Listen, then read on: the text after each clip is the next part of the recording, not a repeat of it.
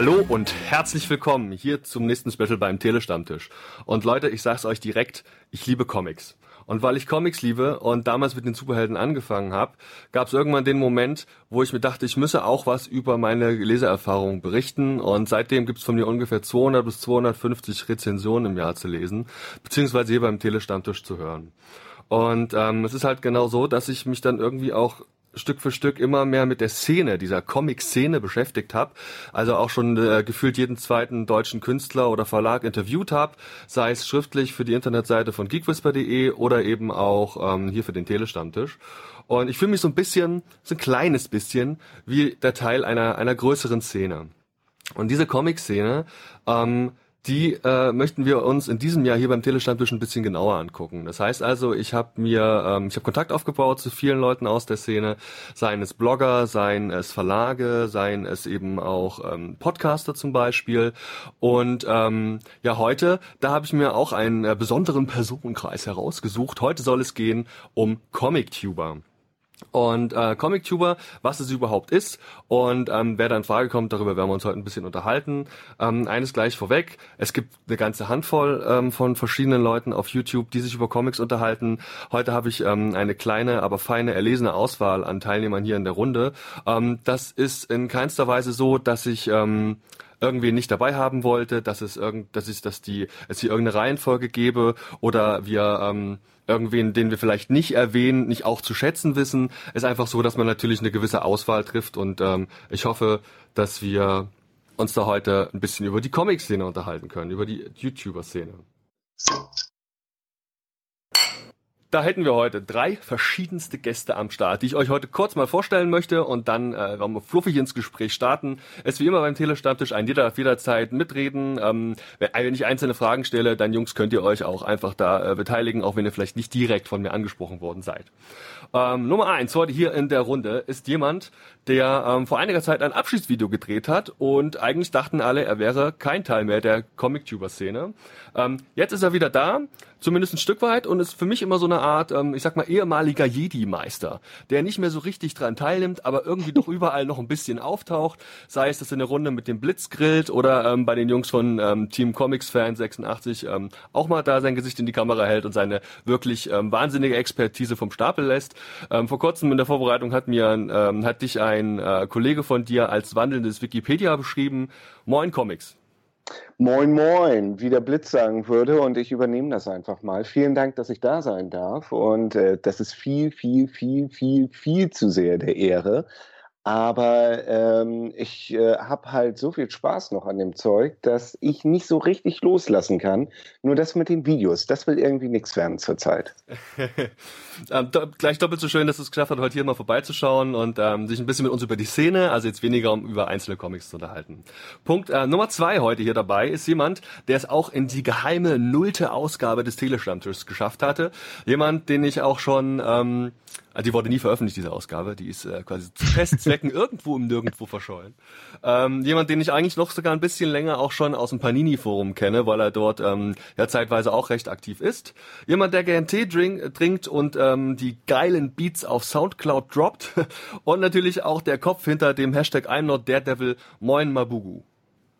Ähm, moin, hallo. Äh, danke, danke auch zu viel der Ehre. Hi. Zu viel der Ehre kann es gar nicht geben. Also freut mich auch bei dir, dass du es heute geschafft hast, vorbeizuschauen. Und, ähm, Danke für die Einladung. Ich weiß auch, dass auch du da äh, durchaus einen guten Überblick über alles hast und auch so ein bisschen, ähm, ich habe sogar gemerkt, die Zahlen einzelner Leute auch so ein bisschen parat hast. Da hoffe ich doch auch, dass wir uns da heute äh, gut ergänzen können. Und Nummer drei in der Runde ist niemand geringer als der ähm, objektiv gesehen tatsächlich, auch wenn er es selbst bestreiten würde, größter äh, aktive YouTuber auf YouTube. Der mit mehr als 6000 Abonnenten auf der Plattform ist der Deutschlands ähm, ja wirklich größter aktiver ähm, Comic-Tuber. Ähm, wenn man den Blitz, ja, wie gesagt, leider ausklammern muss, weil er nicht mehr so richtig aktiv ist und auch mal irgende, irgendwas von Disney, was glaube ich noch gibt, ähm, vielleicht auch nicht mitzählen möchte, bist du effektiv die äh, von den reinen Abozahlen her gesehen die große Nummer eins. Und du bist auch jemand, der vor kurzem, also die Tage auch erst, mit der äh, neunten Ausgabe vom Podcuts ähm, durchaus für Furore in der Szene gesorgt hat. Moin Katz.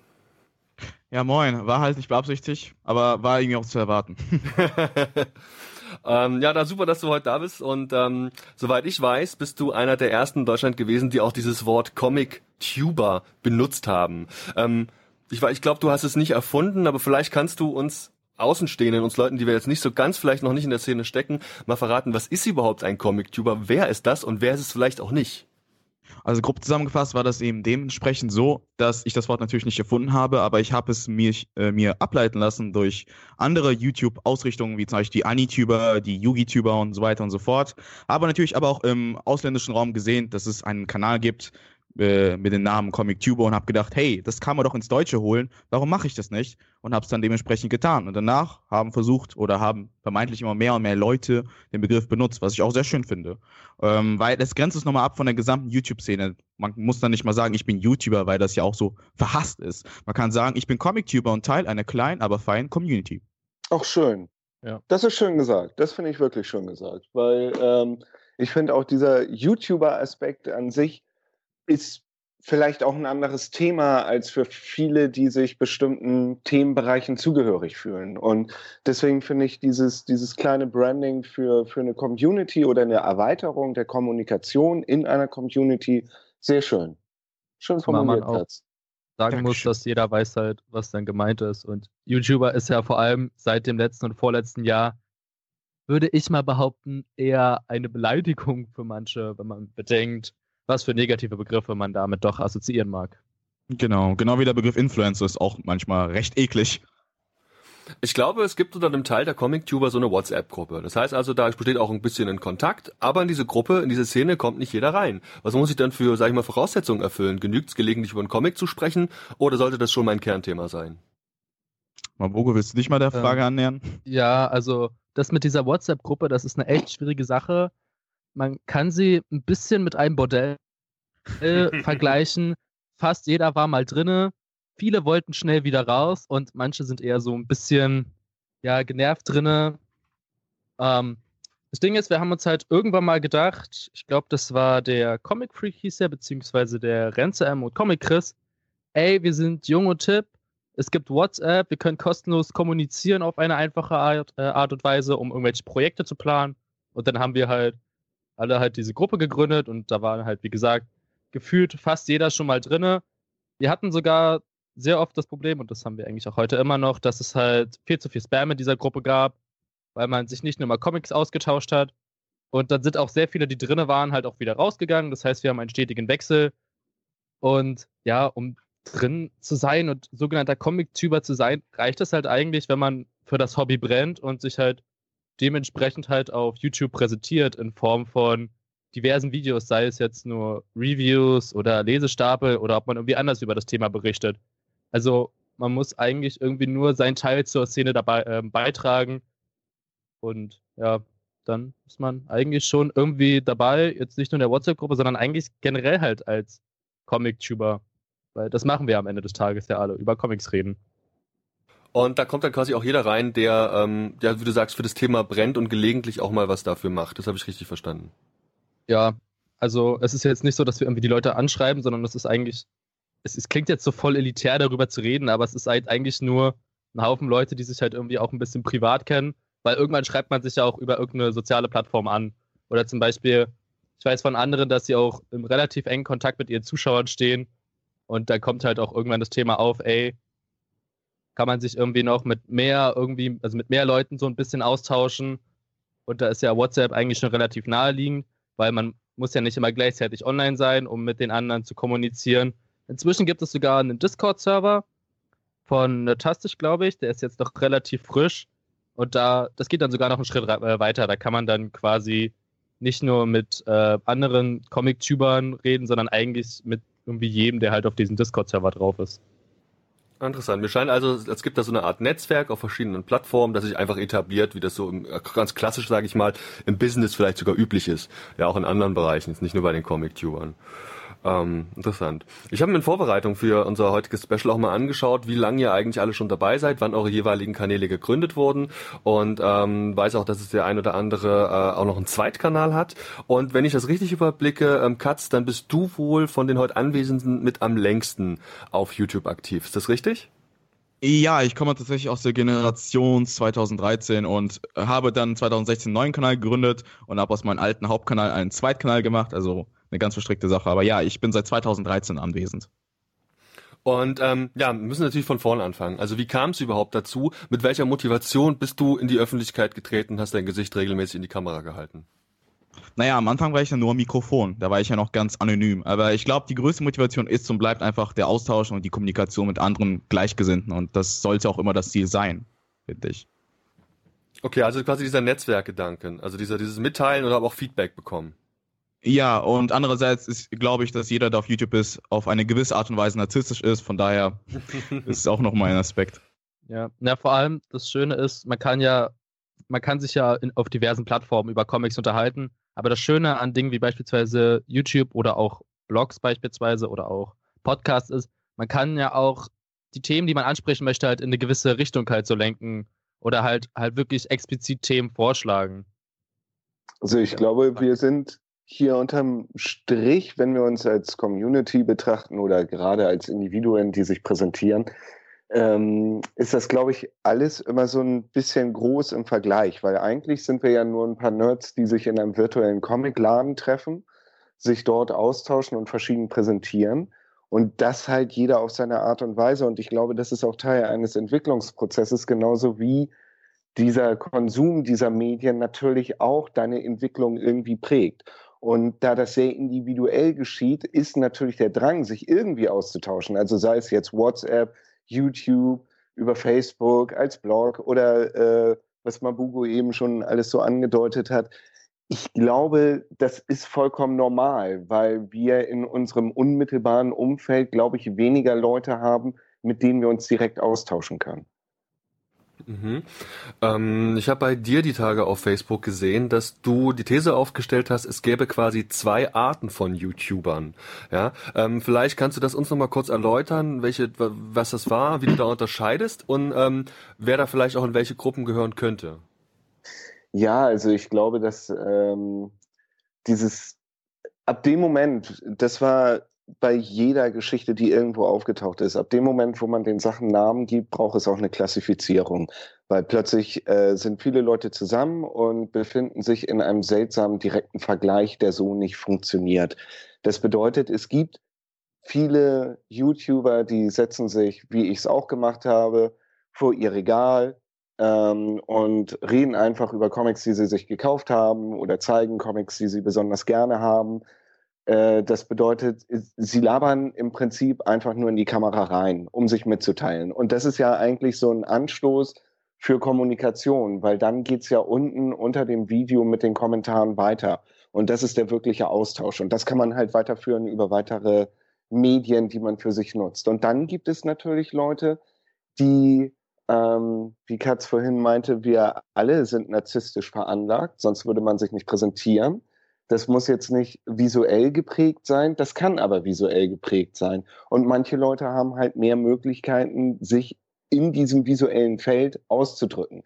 Und ähm, ich würde, wenn man jetzt so sagt, es gibt so zwei Klassen, sage ich, dass Katz halt jemand ist, der drückt sich mehr durch die Bildsprache aus. Und klar, du äh, bist auch auf Manga scharf und konsumierst Comics und was weiß ich nicht was und so weiter. Aber das, wo man wirklich merkt, okay, das ist ein, das kickt dich, das ist halt die Bearbeitung des Videos. Und das ist halt ein ganz anderer Anspruch als die reine Kommunikation, weil da kommt halt ein Entertainment-Faktor dazu.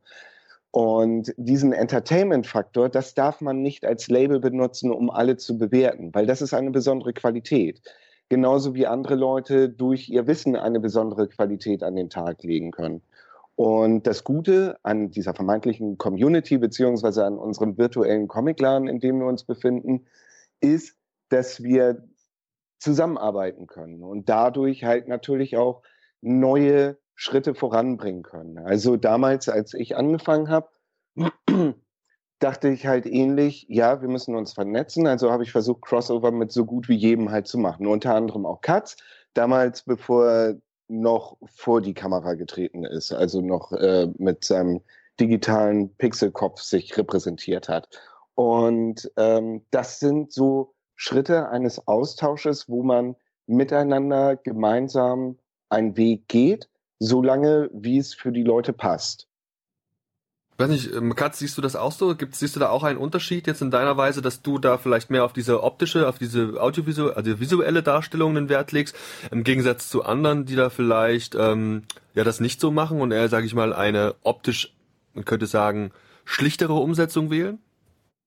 Ich bin der Meinung, dass die Kommunikation bei mir nach wie vor im Vordergrund steht. Nur mache ich halt YouTube ursprünglich schon seit 2011 und so richtig aktiv seit 2013. Und man entwickelt einfach einen bestimmten Hunger nach mehr. Man will einfach, man will sich selbst fördern, man will sich entwickeln und ich finde, jeder hat, das hat den Anspruch und das Recht, sich zu entwickeln. Und wenn man dann sagt, okay, ich mache jetzt YouTube seit ein paar Jahren, ich habe jetzt keinen Bock mehr, irgendwie simple Slideshows zu machen. Ich habe jetzt richtig Bock, durch Tutorials irgendwie zu lernen, wie ich so Effekte nutze oder wie ich Grafiken erstelle oder sonst was dann finde ich, sollte man das auch tun und sich selbst verwirklichen und dann auch sich dementsprechend kreativ auf dieser kreativen Plattform ausleben und einfach der, der sein, der man, der man sein will. Und das war auch so mein Ziel dabei, sich einfach zu entwickeln, nicht stehen zu bleiben und besser zu werden in vielen Aspekten, auch in inhaltlichen Aspekten. Wie rede ich, wie präsentiere ich mich, so diese ganzen Qualifikationen eines Moderators, wie sage ich was, wie wirklich selbstbewusst vor der Kamera und solche ganzen Spielereien gehören eigentlich dazu. Läuft das bei dir dann alles autodidaktisch oder hast du da irgendwie Hilfe oder sogar Experten, die dir da Ratschläge gegeben haben? Oder hast du einen Kurs besucht oder sowas? Oder läuft das eben alles, alles hast du dir das alles selbst beigebracht? Ich habe mir alles selbst beigebracht und mich einfach reingekniet, weil ich es lernen wollte. Und ich finde, wenn der Wille da ist, dann kann man wirklich alles schaffen.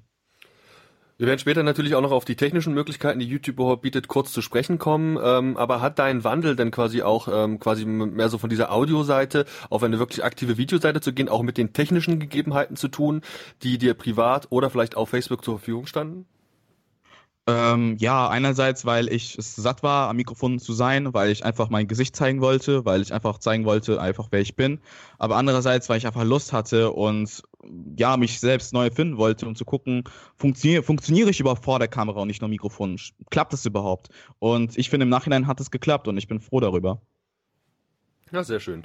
Ähm, Mabugo, wie sieht das denn bei dir aus? Also du bist ja nun jemand, der ja sowohl eben auch aktiv vor der Kamera ist, aber eben auch viel Wert zum Beispiel auch auf die Musik legt. Ähm, ja, wie, wie, äh, wie, wie ist das denn für dich? Wo, ist, wo siehst du denn eher deinen Schwerpunkt? Meinst du jetzt in der Art und Weise, wie ich Videos produziere? Ja, genau. Also was ist dir wichtiger quasi? Der, der, der visuelle Punkt, die Präsentation an sich oder ähm, diese inhaltliche Ebene? Ja, ist die also vielleicht wichtiger? Mich, für mich ist das halt, unterm Strich geht es halt darum, wenn ich, zum, wenn ich jetzt ein Video produziere, frage ich mich am Ende, wenn ich es gucken würde, bin ich damit als Konsument am Ende des Tages zufrieden? Und die Schwerpunkte halt, was man halt mag, ist natürlich gut, ähm, finde ich, wenn man halt überlegt, okay, was möchte ich gucken, was könnte auch gut sein für die Zuschauer.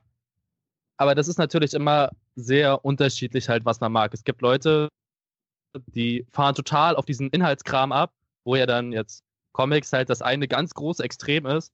Oder halt auch Leute, die sich einfach 30 oder 20 Minuten vor die Kamera setzen und dann halt ein, sich auf Comics abphilosophieren, dass es nicht krasser geht. Andere Leute hingegen, die wollen sich vor, äh, vor den Rechner setzen und dann ihr Video gucken, aber es halt auch sehr schön präsentiert haben. Und ich versuche halt immer irgendwie dadurch dann so einen Mittelweg zu finden, dass ich mir sage, okay, ich versuche halbwegs eine inhaltliche Tiefe zu haben, aber halt auch so, dass es halt, naja, schon irgendwie ein bisschen, ja, es ist halt halbwegs schön aussieht, sage ich mal. Also ich mache jetzt auch nicht viel. Ich schneide halt auch nur so ein bisschen irgendwelche Füllwörter und Pausen raus und blende ein paar Bilder ein. Aber ich finde, das macht halt schon einen gewissen Unterschied halt, dass man halt versucht, sich kreativ auszuleben, dass es ein bisschen einfacher zu konsumieren ist, aber halt trotzdem die inhaltliche Tiefe nicht missen lässt da ist ja auch natürlich auch noch die Frage dann verbunden, warum überhaupt Videos, ja? Also ähm, warum sind es zum Beispiel keine Podcasts oder warum ist es kein Text? Warum ist es der Weg eben vor die Kamera und auch diese Form der Präsentation, die ihr für euch wählt? Äh, Comics, wie sieht das bei dir aus? Warum ist es nicht der klassische Audio-Podcast geworden oder der Blog? Äh, ich schreibe nicht so gerne und ähm, das mit der Stimme, das war nie so richtig mein Ding. Und ich verdiene mit diesem Mediengehampel auf anderer Ebene halt mein Geld. Und es ist ein visuelles Medium, über das wir reden. Also das bedeutet die Möglichkeit, etwas zu zeigen, sei es auch einfach nur es in die Kamera zu halten, drüber zu schwenken oder es einzublenden, ist irgendwie, finde ich, wenn wir über bunte Farben reden, relativ elementar. Man muss halt einen Punkt haben, dass man etwas zeigen kann. Und für mich war es ja, diesen ganzen YouTube-Kram anzufangen. Also vorher mein erster wirklicher Berührungspunkt mit YouTube war halt durch meinen Sport. Und der Sport ist halt primär YouTube basierend als äh, große Kommunikationsfläche genutzt worden. Also ähm, weil das halt so ein, so ein urbanes Ding war und darüber konnten die Leute sich austauschen. Und dann dachte ich eines Tages, ja, meine Güte, du hast hier diese Riesensammlung, du willst mit den Leuten darüber reden, du hast so viele Videos gesehen, wo die Leute einfach Scheiße labern und es stimmt einfach nicht.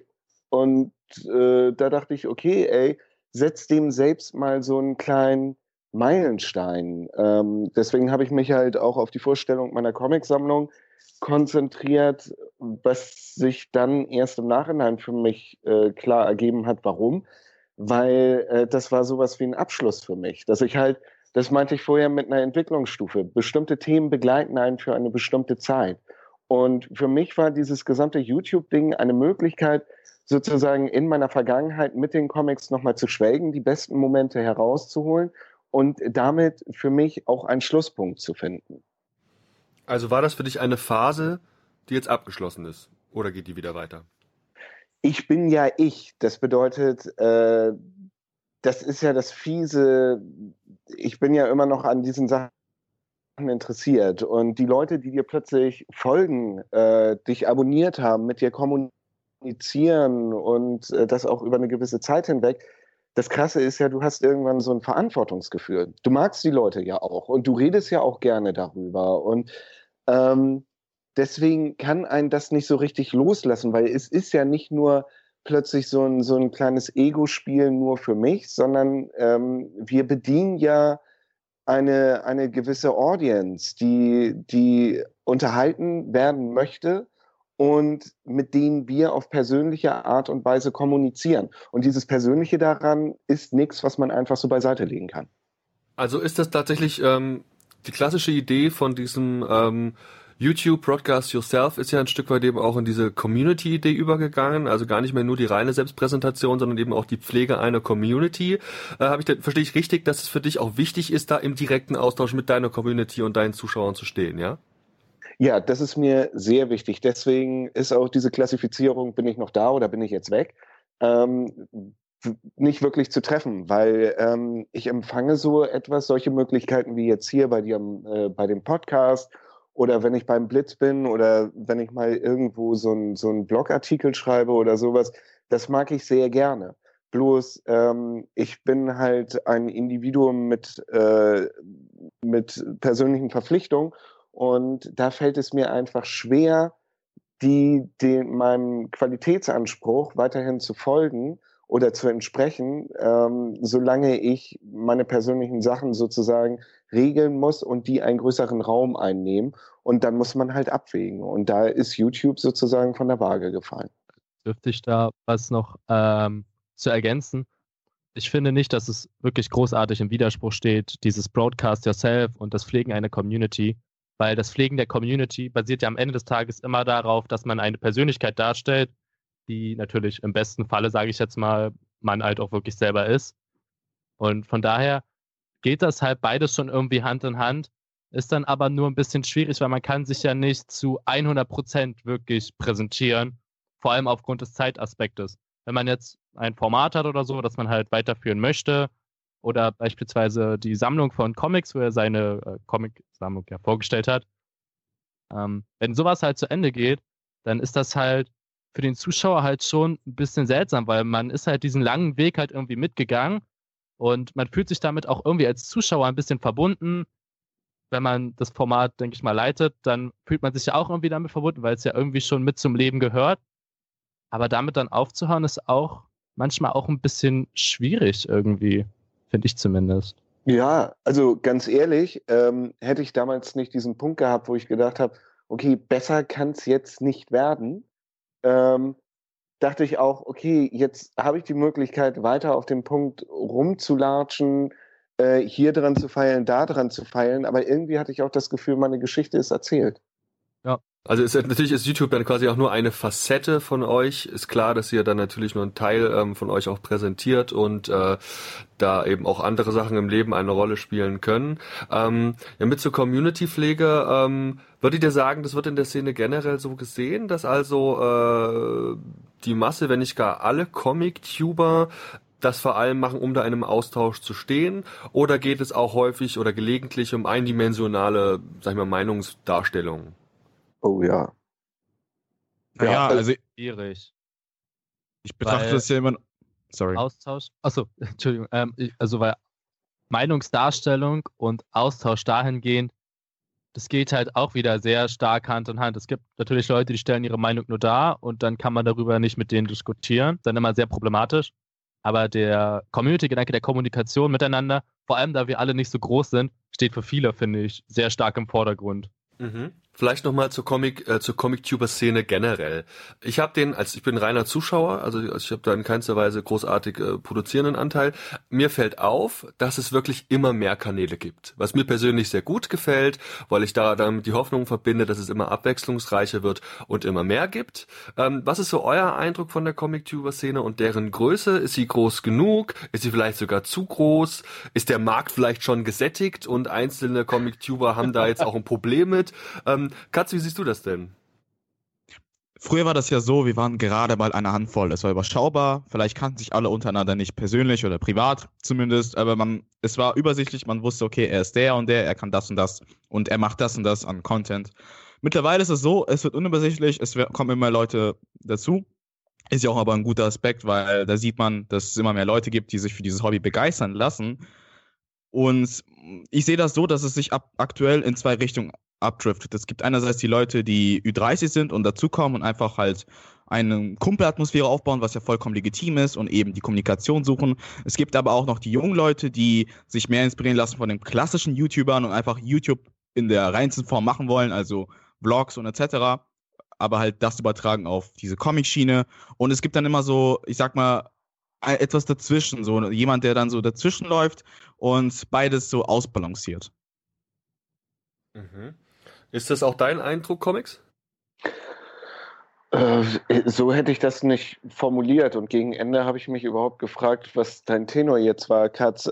Aber ich glaube, im Grunde habe ich das verstehen können, was du meinst. Also mir geht es so, dass klar, es ist super unüberschaubar geworden und es gibt unfassbar viele Leute dort und ich glaube nicht, dass der Markt übersättigt sein kann, weil die Ansprüche beziehungsweise die Spannbreite, die dieses Thema mit sich bringt, noch längst nicht vollkommen ergründet wurde. Und ähm, da sind noch so viele Möglichkeiten, dass äh, ich der Meinung bin, dass wir jetzt gerade halt einen Trend von vielen begeisterten Leuten haben, die sich einfach auf direktem Wege erstmal mitteilen wollen. Also, und da kehre ich mal zu, zu deiner Grundfrage zurück, ob, ähm, ob der Eindruck entsteht, dass es manchmal Leute gibt, die einfach nur etwas raushauen wollen.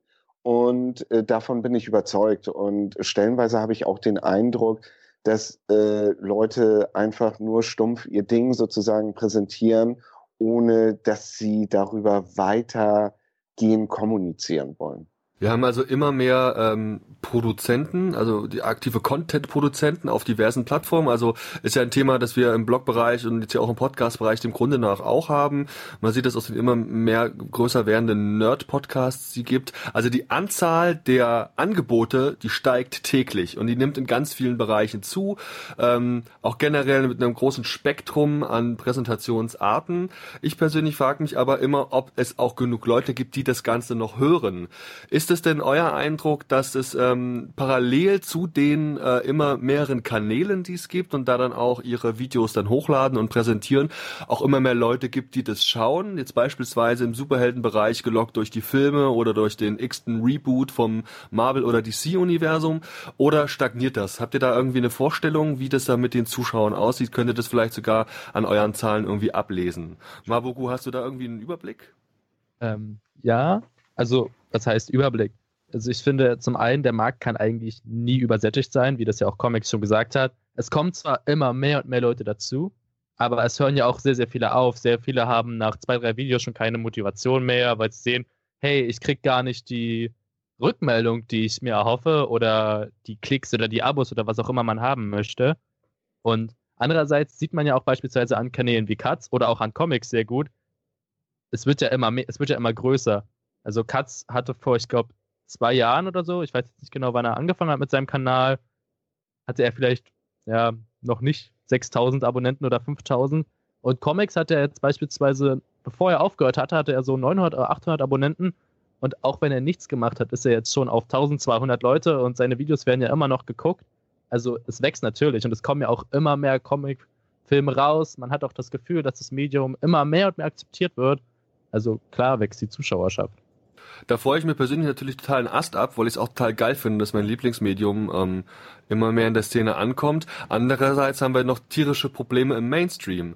Leider, und das tat mir am Herzen weh, hat es ja die Show vom Blitz, ähm, des Panels of Rocket Beans, was mir persönlich sehr gut gefallen hat, hochwertig produziert war und ähm, ich konnte den Jungs stundenlang zuhören. Aber das hat in der, sag mal, Mainstream-Nerd-Community ja noch nicht den Anklang gefunden.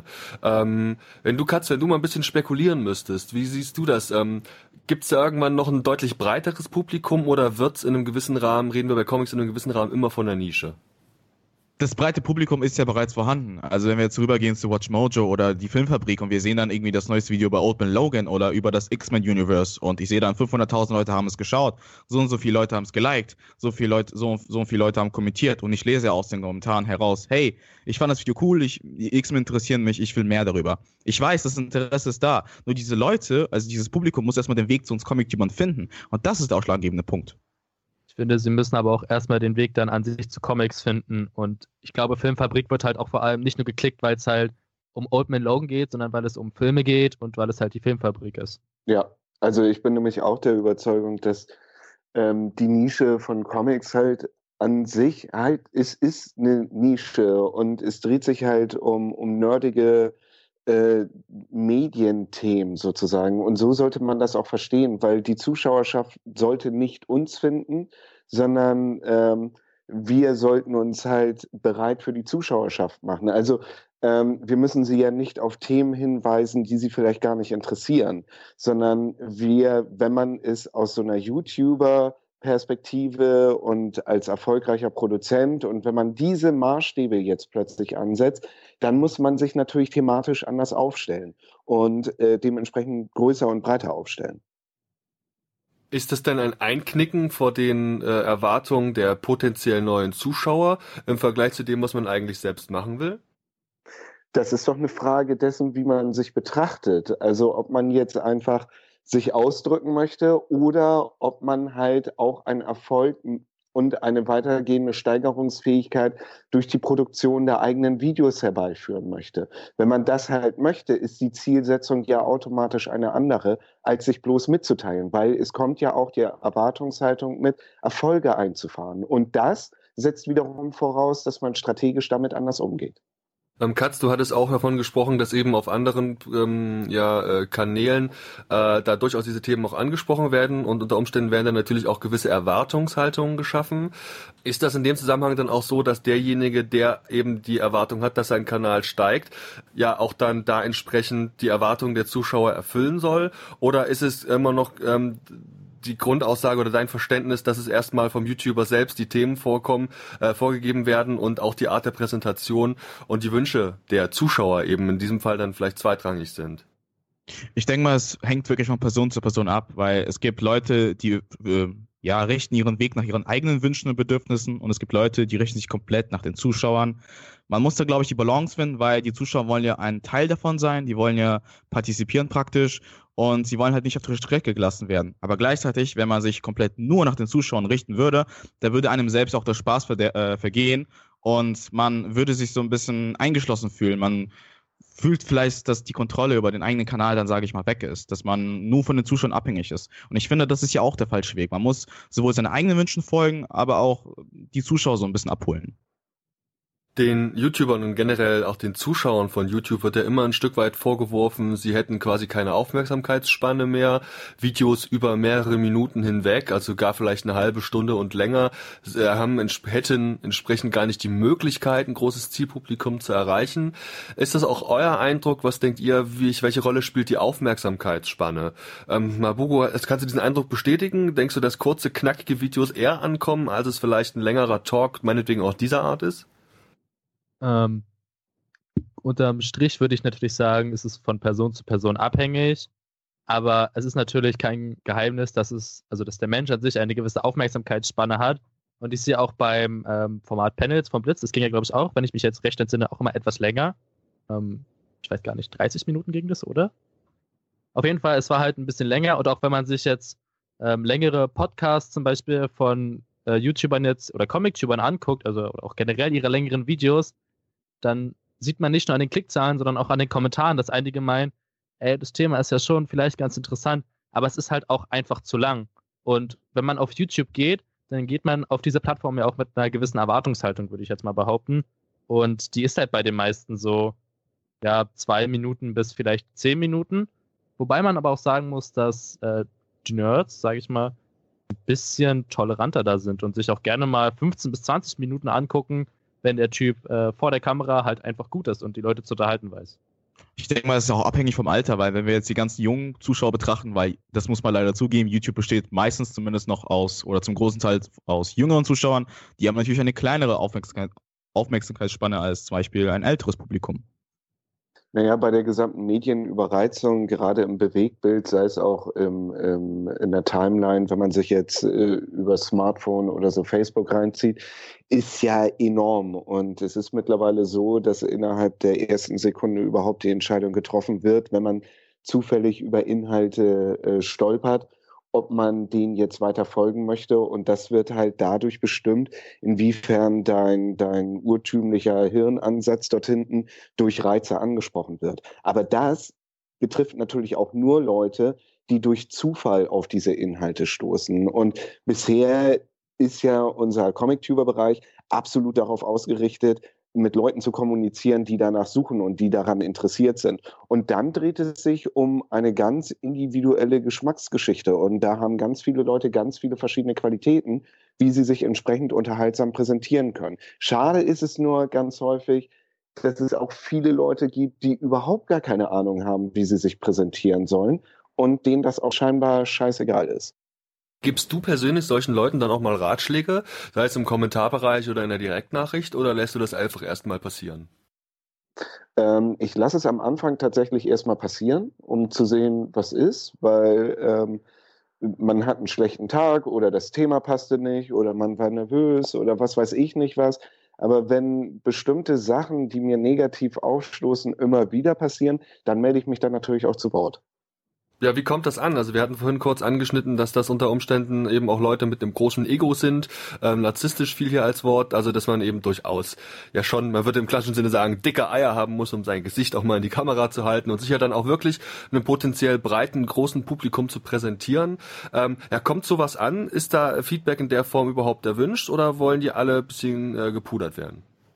Also äh, bisher habe ich die Erfahrung gemacht, dass äh, Feedback schon sehr gut ankommt, bloß die ähm, man kann vielen Leuten Feedback geben, aber nur wenige haben Interesse daran, dieses Feedback auch umzusetzen, auch wenn es äh, so oder so gut angekommen sein mag. Und ähm, da bin ich der Meinung, dass manche Leute tatsächlich nicht so richtig wissen, was sie da tun, weil sie befinden sich ja in einem visuellen Medium und müssen sich dementsprechend zumindest zu, zu einem Mindestmaß diesem Medium auch anpassen, dass es präsentationsfähig ist, was sie machen. Mhm. Okay. Ähm, ja, gerade weil wir jetzt auch natürlich die immer die Szene auf YouTube besprechen. Ähm, Katz, ich weiß, dass du auch den Versuch gestartet hast, YouTube, einer Plattform, die jetzt ja auch nicht unumstritten ist, weil sie gerade in den letzten Jahren viele Veränderungen durchgemacht hat, nicht nur auf technischer Seite, sondern eben auch im Zusammenhang mit zum Beispiel dem Thema Monetarisierung ähm, und natürlich auch einfach Zensur ein Stück weit. Ähm, da gibt es also ganz viele Themen, die da immer wieder diskutiert werden. Ich, Katz, ich weiß, dass du da den Versuch gestartet hast, auch auf eine andere Plattform auszuweichen. Äh, vielleicht magst du uns mal kurz erzählen, erzählen, welche das war und wie da so deine Erfahrungen ausgefallen sind? Vidme hat sich am Anfang präsentiert als eine Alternative zu YouTube. Sie hat zu Anfangszeiten sehr viele größere Namen gelockt und somit auch potenzielle Zuschauer. Und es sah zwar rosig aus, aber am Ende des Tages unterlag es eben dem Trend. Ist der Hype war vorbei, ähnlich wie zum Beispiel bei Vine oder bei Snapchat. Das ist ja auch nicht mehr so im Trend wie zum Beispiel die etablierten, äh, ich sag mal, Kanäle, Stichwort Twitter, YouTube und Instagram vielleicht. Und da der Trend vorbei war, haben natürlich die meisten Leute keine Lust mehr drauf gehabt und das ganze Thema ist an sich auch abgeflacht. Aber es war wird zumindest mir, ein schöner Versuch. Wird mir nicht sogar inzwischen pleite und tot? Also ja, genau, die haben jetzt, die haben dich gemacht, schon jetzt im Dezember haben die dich gemacht. Bisschen ironisch eigentlich sogar. Und ähm, du bist dann da weggegangen, weil? Ich bin nicht da weggegangen, ich bin bis zum Schluss geblieben tatsächlich, aber meine Motivation hinzugehen war einfach, diesen Trend aufzugreifen und zu sagen, gut, die meisten Leute, vor allem die ganzen jüngeren Leute, gehen dahin, sie wollen dort vielleicht exklusiven Content haben. Warum nicht? Solange es nichts Aufwendiges ist, kann ich es ja nebenbei machen als Zweittätigkeit. Und ähm, ja, dann ist das Ganze so ein bisschen abgedriftet und alles ist irgendwie zusammengefallen. Aber das war abgesehen, weil YouTube ist ein großer Gigant und ich glaube, YouTube hat keinen richtigen Konkurrenten, also zumindest in der Hinsicht. Ja, da sind sie ganz sicher auch irgendwie Marktführer, ne? Ähm, und scheint für mich ja auch, dass es, also ich vermute mal, die Klickzahlen waren da natürlich auch andere, als du sie dann auf YouTube erzielen kannst, richtig? Die, die waren extrem anders. Also wenn du zum Beispiel auch größere deutsche YouTube-Kanäle betrachtest, wie Ultralativ oder Klängern oder Herr Newstime, die ja dann auf YouTube relativ groß sind, 100, 200, 300.000, da hast du da vielleicht 1000 Klicks gemacht. Und dementsprechend, wenn man jetzt kleinere Leute nimmt, wie uns, die halt drei- oder vierstellig sind, da ist es natürlich noch extrem ausgefallen. Da waren es halt nur ganz, ganz wenige. Zumal man noch sagen muss, dass die Plattform ja, vor allem die größeren Leute, die waren ja länger auf YouTube schon etabliert. Und dann ähm, hat, könnte man denken, okay, kleinere haben dann vielleicht eine bessere Chance so, aber es wurde ja förmlich mit Content überschwemmt, die Seite. Ja, da setzt sich dann natürlich nicht so viel durch auf die kurze ja. Zeit. Die meisten haben einfach nur den Fehler gemacht, dass ähm, mit einer gemütlichen äh, Einstellung anzugehen, haben ihre alten Sachen da, no, da nochmal hochgeladen und haben selten, glaube ich, Eigencontent produziert. Und auch, und das ist halt für den Zuschauer nicht so gerade attraktiv, wenn man neben YouTube eine zweite Mediathek hat, weil YouTube an sich ist ja schon eine Mediathek. Und was soll ich mir auf einer anderen Plattform die Videos meiner Person anschauen, wenn ich das auch auf YouTube bekommen kann? Deswegen hatten auch die meisten keine Motivation, um mal zu Whitney zu gehen. Ja, gerade auch eben aus Sicht des Zuschauers. Es muss ja einen Mehrwert bieten, da zu sein. Also meinetwegen ein besserer, direkterer Austausch mit den einzelnen ähm, ja, Künstlern, die dann da vor Ort tätig sind. Oder ähm, vielleicht sogar irgendwie einen, also es muss ja irgendeine Art von Vorteil auch bieten, da zu sein. Das stelle ich mir sehr schwer vor. Gerade die geringeren Klickzahlen könnten ja auch ein Indiz dafür sein, dass gerade diese Abonnentenfunktion, die ähm, ja gut im Endeffekt auf allen Seiten sind, aber dass du natürlich über diese Abonnentenfunktion, über deine Abo-Seite auf YouTube eher die äh, auf die Idee kommst, ein Video anzuklicken, als als zum Beispiel die Möglichkeit, darauf zu klicken, wo du es durch Zufall auf einer Seite entdeckst oder eben dann in einem Social Media Network, meinetwegen Facebook und Co.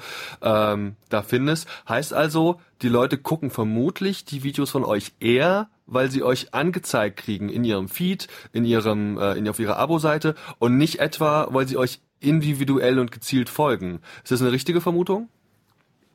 Ja, Mabugo, Comics. Mhm.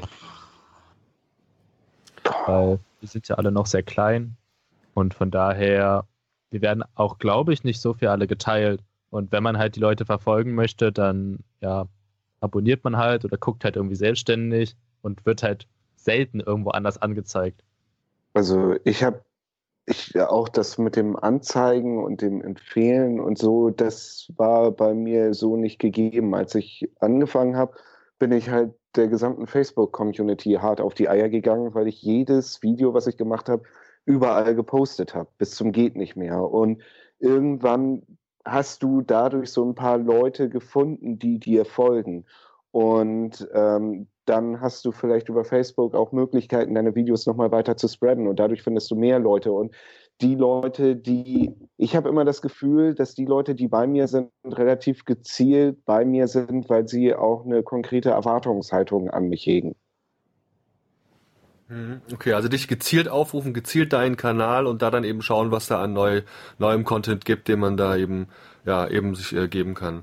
Ja. Ähm, wie sieht es aus? Ähm, ich weiß nicht, ob die überhaupt äh, großartig noch gegeben sind. Wie sieht es aus mit technischen Begrenzungen auf YouTube? Wir hatten ja früher eine Zeitmaximum, das man anhalten musste. Die Auflösung war auch nicht, also es hat lange, lange gedauert, bis wir äh, HD und 60 Frames hatten. Ähm, wie ist das für euch? Gibt es noch irgendeine Form von technischer Begrenzung auf YouTube, die ihr gern äh, ja, fallen sehen würdet? Ich glaube, es gibt keine großen oder keine groben technischen Begrenzungen, die einem so gestellt sind. Ich meine, man kann mittlerweile auch Videos in 3D hochladen oder ich weiß nicht, ob das jetzt wieder abgeschafft wurde, in 4K. Äh, man kann halt wirklich Blockbuster-Produktionen hochladen, wenn wir jetzt Richtung Julian Bam gehen, der das Ganze mit einem Team macht. Es hängt wirklich immer vom Gerät des Zuschauer, Zuschauers ab, weil ich kann mir natürlich auch ein 4K-Handy, äh, ein 4K-Video anschauen, aber leider auf einem alten Handy, das es nicht zulässt, die Qualität überhaupt, ja, abzuspielen. Äh, also an sich gibt es keine Begrenzung mittlerweile, finde ich. Okay. Finde ich auch nicht. Ich finde nur, dass man halt mehr stilistische Möglichkeiten ab jetzt einfügen kann, wie man seine Videos zusätzlich durch eine Engine, durch äh, YouTube aufwerten könnte. Das sind, glaube ich, die nächsten Steps so. Aber ähm, von der Präsentationsebene fühle ich da keine, keine, keine Begrenzung mehr. Okay.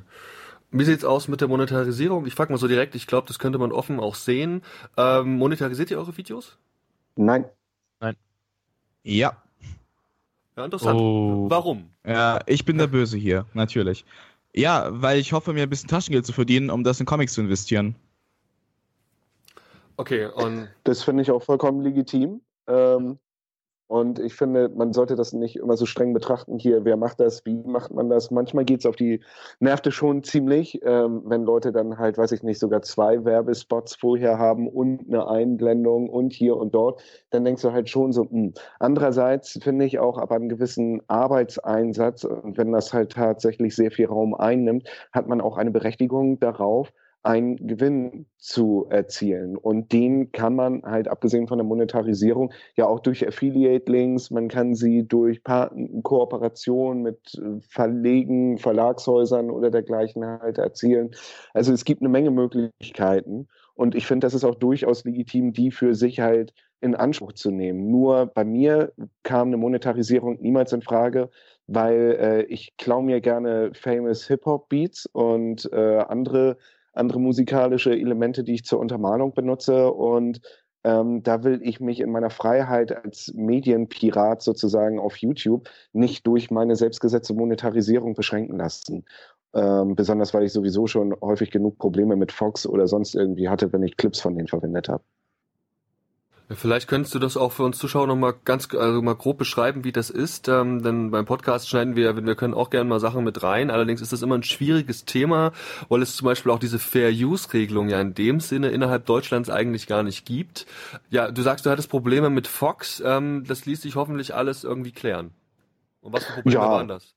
Ach, das ist immer das gleiche Problem. Mein Lieblingsbeispiel ist immer, dass ähm, die, äh, das, als damals mein Deadpool-Video gesperrt wurde, wurde es nur gesperrt, weil ich äh, Videomaterial hatte, noch nicht aus dem offiziellen Film, sondern aus der animierten Rohfassung, die sie damals zum Pitchen des Films benutzt haben. Und das gefiel äh, den Filmemachern nicht. Deswegen wurde ich gesperrt.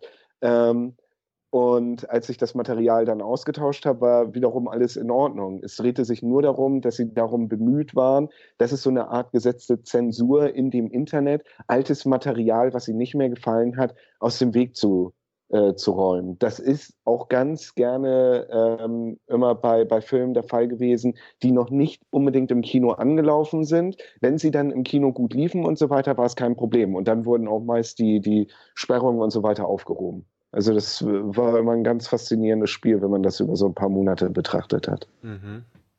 Ähm, ja, du hattest jetzt ähm, diese Clips angesprochen, also das kann ich auch häufig nachvollziehen, dass das häufig, wenn überhaupt, wenn man über Presseserver an Sachen kommt, die immer nur im gewissen zeitlichen Rahmen überhaupt benutzt werden können. Du hast dich selber jetzt als Pirat bezeichnet. Ähm, Gab es denn mal Probleme jetzt mit den ähm, eigentlichen Comic-Verlagen, dass da irgendwer sagte, hier, das Cover, das kannst du so aber nicht in die Kamera halten? Äh, auch mal die Frage an, an die anderen beiden, wenn ihr blendet ja auch ähm, gerne mal direkt die Cover mal ein. Gab es da in irgendeiner Form mal ein Problem mit oder sehen die das vielleicht sogar eher als gute Werbung an. Also das ist Werbung ja. für die. Wissen die überhaupt, dass wir existieren? Ja, das genau, das ist nämlich das nächste Ding. Also ich habe ähm, mit einem kleineren deutschen Verlag, äh, Plemplem, äh, den vielleicht einige kennen und wenn nicht, dann sei an dieser Stelle nochmal Werbung dafür gemacht. Ähm, die haben mir zum Beispiel auch mal was zugeschickt und dann habe ich die halt auch halt gefragt, ob man das verwenden darf. Die sagen die dann halt schon, ey, mach, versuch mal so, dass halt nicht alles gezeigt wird, so, aber die wissen halt auch, wie eben gesagt wurde, das ist halt Werbung für die. Mhm. Ja, gerade im deutschen Bereich wird, glaube ich, äh, von den Verlagen auch viel, sag ich mal, so toleriert. Ähm, ich weiß, es gibt, ähm, also mit Panini gab es noch nie Probleme, die sind ja eigentlich immer ganz entspannt, gerade bei den Covern, ich glaube, das ist noch nie ein Problem gewesen. Ähm, ja, und die Frage, wie viel Inhalt man zeigt, ob man, ich habe äh, einen US-amerikanischen YouTuber gesehen, der hatte die Sprechblasen dann zum Beispiel immer wegretuschiert oder die Inhalte der Sprechblasen und nur die reinen Panels gezeigt. Ähm, aber das ist schön zu hören, dass das, sage ich mal, jetzt in der Comic-Tuber-Szene jetzt nicht das krasseste Problem zu sein scheint. Naja, nach Absprache mit Panini und CrossCult wurde mir das eben dementsprechend geschildert, dass es ja auch wieder Werbung ist. Ich meine, wenn man ein Cover zeigt, das sagt ja nichts über den Inhalt aus. Ein Cover kann auch dementsprechend zu Werbezwecken benutzt werden. Wenn es aber darum geht, den Inhalt eines Comics zu präsentieren, sollte man das meiner Meinung nach in einer Form machen, dass dem Zuschauer nichts weggenommen wird, wenn er jetzt das noch lesen will. Und ein Mittel dazu ist auch, wie es zum Beispiel jetzt dein Beispiel oder ich es in meinem Fall das tue, ähm, die Panels zu retuschieren, damit der Inhalt nicht verraten wird. Und solange man sich begrenzt und vielleicht noch ein paar Seiten zeigt, dann bleibt ja der Hunger auf das Heft oder auf den Trade Paperback ja immer noch da und man wird immer noch motiviert bleiben, das zu kaufen. Mhm. Als jemand, der dann eben auch seine Comics monetarisiert, wie sieht es eigentlich aus mit branded, äh, branded Content in der ähm, in der Szene? Also quasi Content, der in Zusammenarbeit mit einem Businesspartner erstellt wird oder im Regelfall auch ähm, eher positiv vom vom eigentlichen Produkt, also in dem Fall eben im Comic gesprochen wird. Gibt es sowas in der Comic-Tuber-Szene, dass also Verlage äh, auch Geld dafür zahlen, dass Sachen präsentiert werden?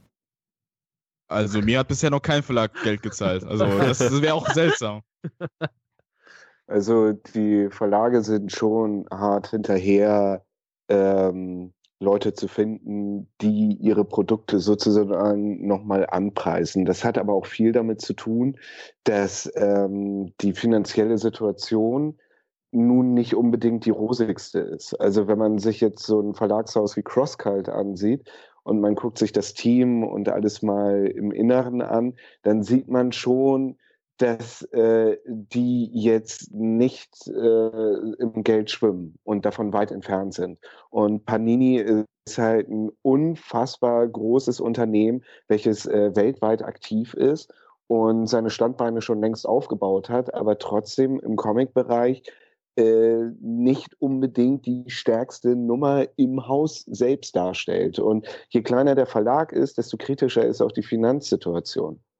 Deshalb werden halt auch eher Rezensionsexemplare verschickt. Einige, wenn man halt anfragt, als dass man jetzt irgendwie gesagt wird, ey, willst du über den und dem Comic oder so sprechen? Wir schicken dir den Comic und ach ja, hier hast du noch eine Gage dafür. Wäre cool, wenn du ihn positiv und so darstellst. Also das passiert halt eigentlich meines Wissens nie. Es hat auch noch nie irgendjemand mir sowas in die Richtung erzählt. Es ist halt immer nur die eine mystische Frage oder den Content-Produzenten, äh, wie komme ich an die Rezensionsexemplare ran? Das ist so gut, dass du es ansprichst, weil das tatsächlich auch ein Thema äh, bei uns regelmäßig ist. Ähm, ja, wie sieht's denn generell aus? Macht ihr klassische Rezensionen einzelner Comic-Ausgaben? Und wenn ja, woher kommen denn diese, äh, diese Comics? Sind die aus eurem eigenen Bestand oder sind die individuell dann eben angefordert beim Verlag?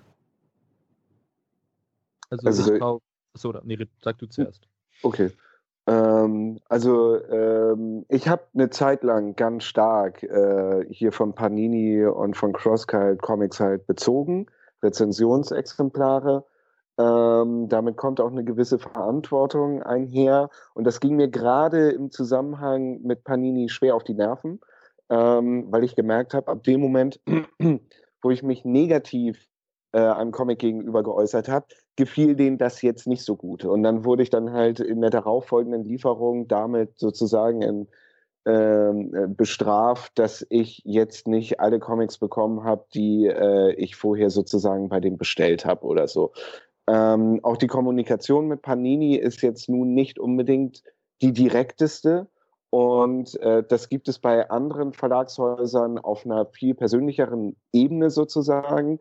Aber ähm, dieses, man bezieht jetzt die Rezensionsexemplare und bezahlt dafür nichts und so weiter, verwässert auch ähm, das Urteil, welches man repräsentiert, wenn, wenn man die Comics vorstellt, weil du hast nicht dein Geld dafür ausgegeben und du hast dich nicht individuell ähm, in Abhängigkeit zu den Kosten dafür entschieden, dieses Comic zu kaufen.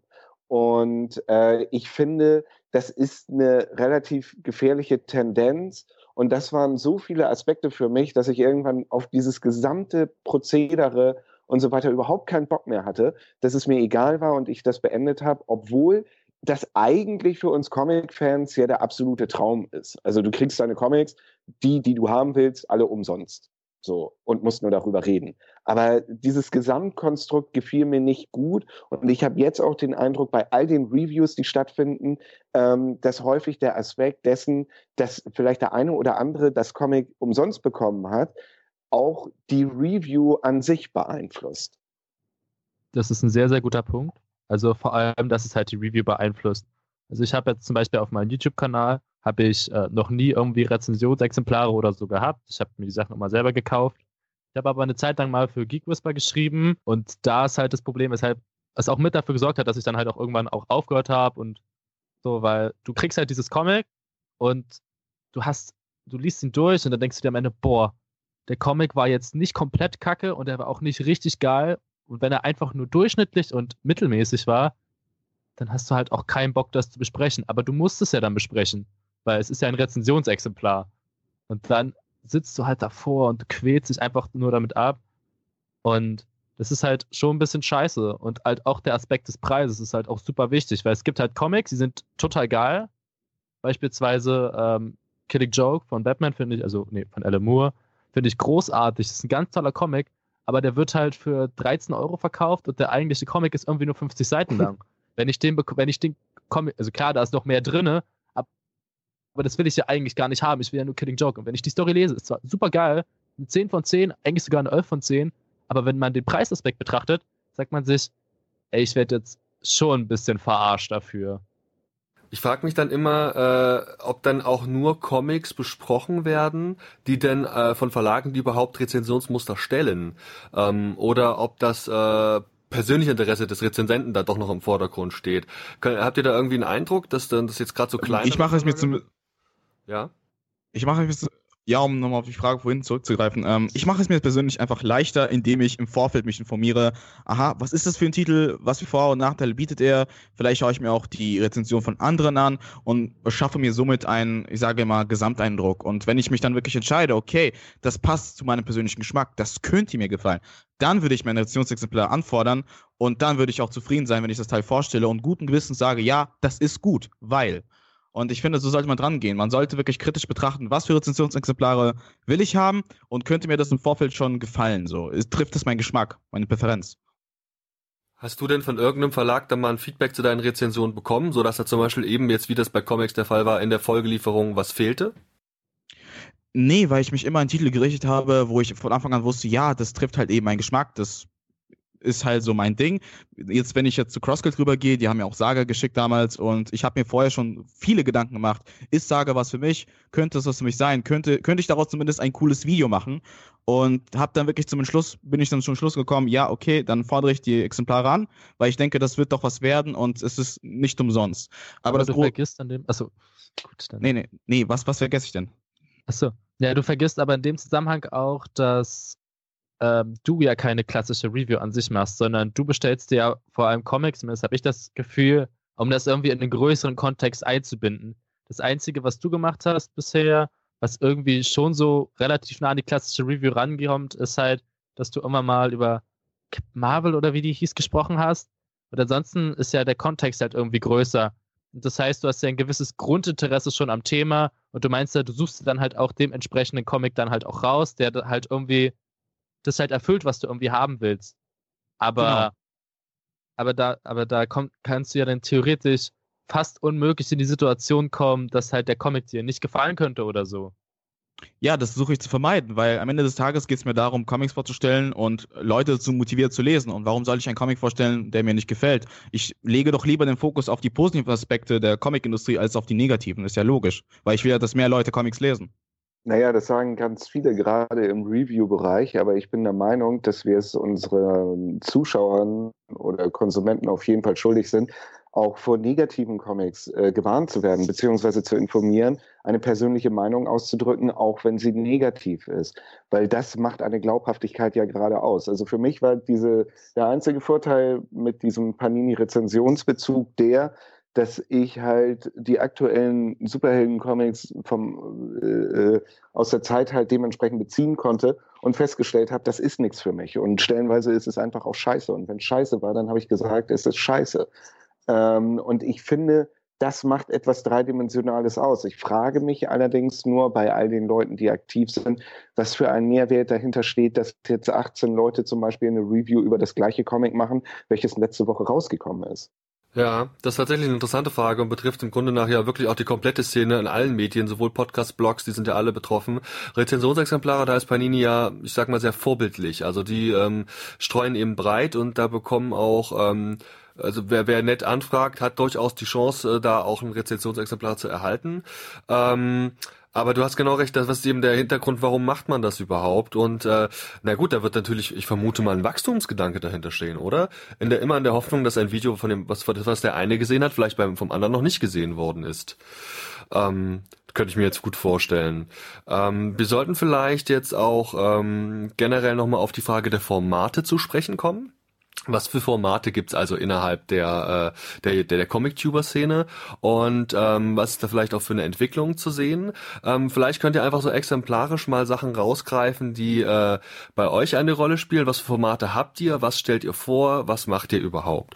Und ähm, bevor wir da jetzt gleich drauf zu sprechen kommen, haben wir hier nämlich noch den äh, wunderbaren Zufall, dass wir noch jemanden hinzuschalten können. Denn nach technischen Schwierigkeiten hat's gerade der Marlon geschafft, hier ähm, endlich online zu kommen. Und ähm, den will ich uns allen natürlich nicht vorenthalten. Das heißt, wir ähm, fügen ihn jetzt nochmal zur Konferenz hinzu und gucken mal, was passiert. Nun ist er endlich da, er hat's geschafft, der Router läuft. Hallo. ähm, ich habe jemanden jetzt am Start, der gerade Anfang 2017 sehr viel Aufmerksamkeit generiert hat mit einem Video mit dem Titel Auf ein Wort. Da hat er sich auch sehr mit der Szene beschäftigt und ist deswegen ähm, heute auch hier ein gern gesehener Gast bei uns beim Telestammtisch. Und ähm, ich freue mich, dass er da ist, obwohl er für das Video auch ein bisschen Schelte kassiert hat. Moin Marlon. Ja, hi. ja, ich mag das immer nicht so gerne, wenn ich gerade mit diesem Video nur in Verbindung, also nur damit in Verbindung gebracht werde. Ich habe ja auch ein paar andere Sachen gemacht, die vielleicht relativ viel Aufmerksamkeit bekommen haben, aber gut, dann werde ich halt mit dem Video in Verbindung gebracht. Das stört mich jetzt auch nicht. Äh, nee, das ist ja nur eins von vielen Sachen, die du machst. Und ähm, sehe ich das richtig, dass es auch ähm, mehrere Kanäle gibt, die du befeuerst?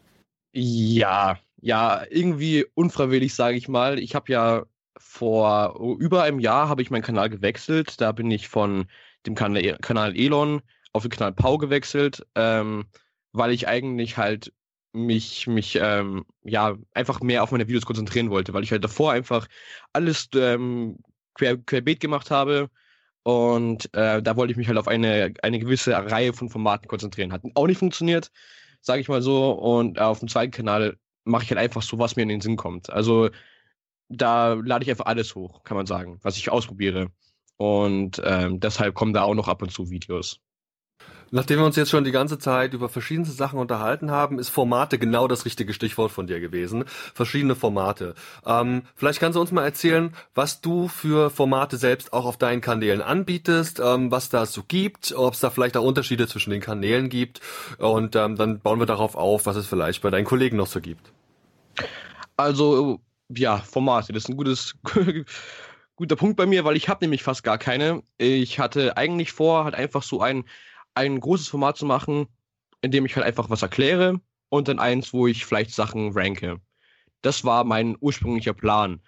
Ähm, aber irgendwie, ja, habe ich mir dann auch irgendwann gedacht, okay, so Formate beanspruchen irgendwie auch viel mehr Zeit, als wenn man halt einfach irgendwas macht, worauf man Bock hat weil da muss man sich halt immer denken, okay, jetzt Samstag muss ich ein Video machen, weil da kommt das Format. Und das habe ich halt irgendwie eine Zeit lang nicht einhalten können. Vielleicht könnte ich es jetzt, aber ich glaube, ähm, ich will es erst gar nicht wieder ausprobieren, weil so wie ich es aktuell mache, einfach wenig Videos und egal was, ist mir, glaube ich, ein bisschen lieber.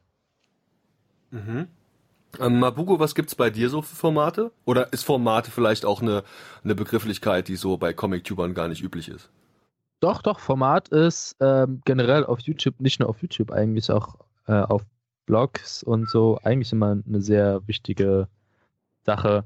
Bei mir ist, hat man irgendwie gefühlt, finde ich, schon fast alles gefunden. Also ich habe angefangen mit äh, Reviews, die ich auch heute noch, wenn ich sie denn mache, relativ kurz halte, wobei ich mich davon halbwegs verabschiedet habe, weil ich irgendwie nicht das Gefühl hatte, großartig ähm, das vermitteln zu können, was halt irgendwie einen Nährwert für die meisten bietet, weil ja sehr viele Sachen besprochen werden. Ich habe überlegt, mehr klassische Sachen noch zu machen, aber ja, Zeit, Lust auf andere Projekte und so, naja. Dann habe ich natürlich auch die ganz typischen Halls gemacht, die auch gerne Lesestapel genannt werden oder Comic-Einkauf oder Shopping-Tour oder Einkaufsliste, wie äh, auch immer man es nennen mag.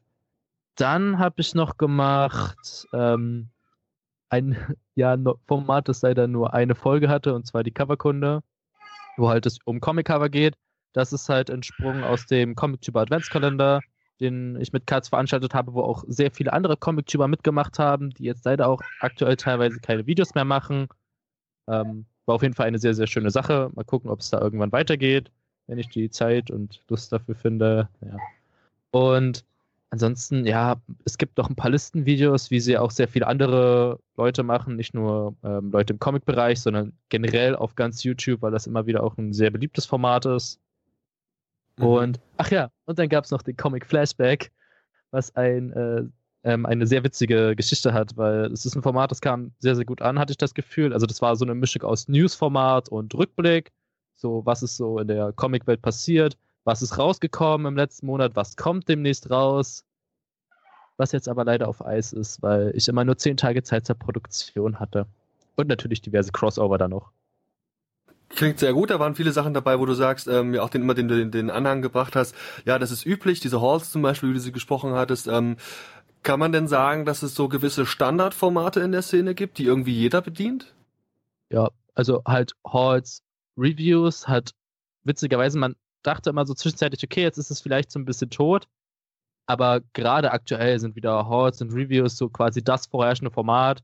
Natürlich auch zu Recht, wie ich finde. Es ist quasi eins der Formate, was halt, glaube ich, den Comic-Nerd im Innersten irgendwie äh, befriedigt, sei es sein Sammeltrieb, sei es halt das Verlangen, sich über einen Comic äh, auszutauschen, was man auch selber gelesen hat im besten Falle, oder eine Empfehlung zu bekommen.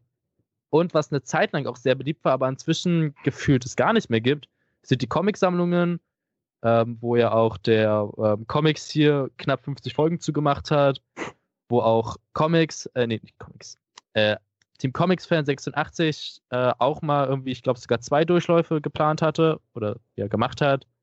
Und auch diverse andere Leute. Aber inzwischen gibt es das Format irgendwie nicht mehr. Ja, also jeder hat seine Sammlung gezeigt, wahrscheinlich.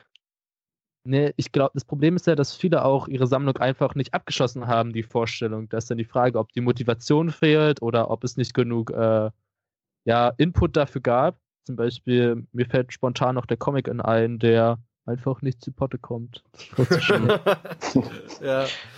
Ähm, ganz, ganz cool. Äh, ja, Nico macht das auf jeden Fall auch und auch, auch ein super Typ.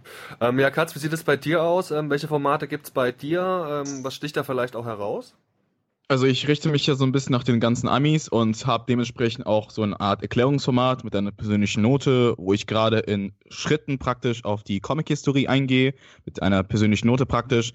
Auch dazu habe ich jetzt ein neues Format gestartet, das ist im Kern auch ein Erklärungsformat, allerdings mit viel mehr Witz und Charme und ein bisschen Entertainment drumherum. Ich hatte früher auch Podcast gemacht, war auch ein ganz beliebtes Thema bei mir. Ich habe ein Video, wo ich Figuren vorstelle. Ich habe ein Format, äh, das man sagen könnte, es ist eine klassische Rezension, aber halt eben mit einem gewissen Kick.